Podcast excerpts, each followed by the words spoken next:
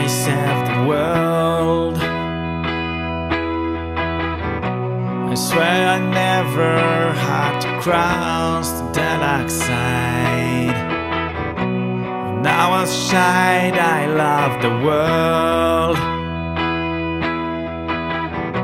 Always polite, always pretty, yes, nice boy.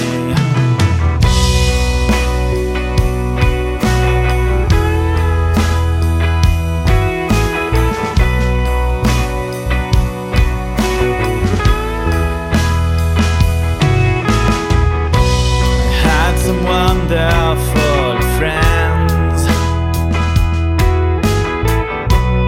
Was ready to death to